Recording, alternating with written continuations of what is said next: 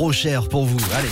Le 10-13 avec Lionel sur Radio Espace. Ouais, vous le savez, on parle souvent de- des étoiles du, du guide Michelin. Il y a aussi le, le bib.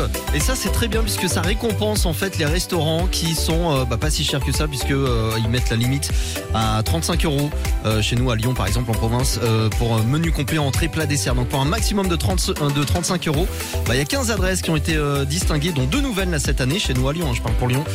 Notamment cette année le cyprès dans le 7e, le cochon qui boit aussi dans le premier arrondissement. Et puis sinon, je vous en cite quelques-uns dans le 6e. Il y a les Zestes Gourmands, il y a Sauf Imprévu, il y a Gastache, il y a le Jean Moulin, il y a le M Resto aussi dans le 6e, euh, il y a dans le 4e le Allobridge.